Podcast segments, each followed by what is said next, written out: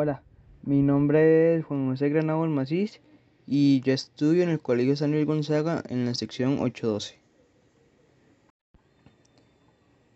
Bueno, hoy les voy a hablar de mi experiencia con, con el libro de La isla de los hombres solos, el cual el autor es José León Sánchez y que fue lanzado en 1968.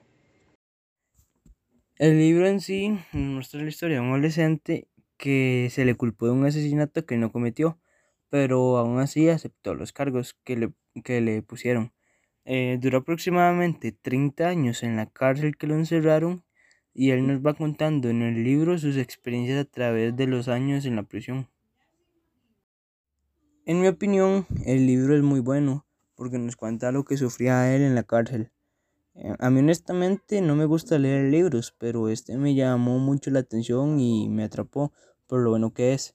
También este libro es muy importante en Costa Rica por lo famoso que es a nivel nacional como centroamericano.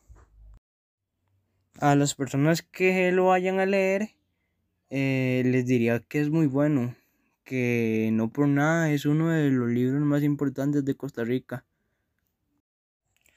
Bueno, y como les digo, el libro es muy bueno porque nos cuenta las experiencias de un hombre que lo culparon por algo que él no cometió y que él en el libro nos va contando su, experiencia en, en la cárcel que lo encerraron.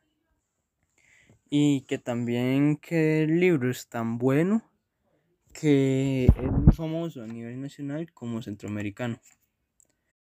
Bueno, eso sería todo. Muchas gracias por su atención.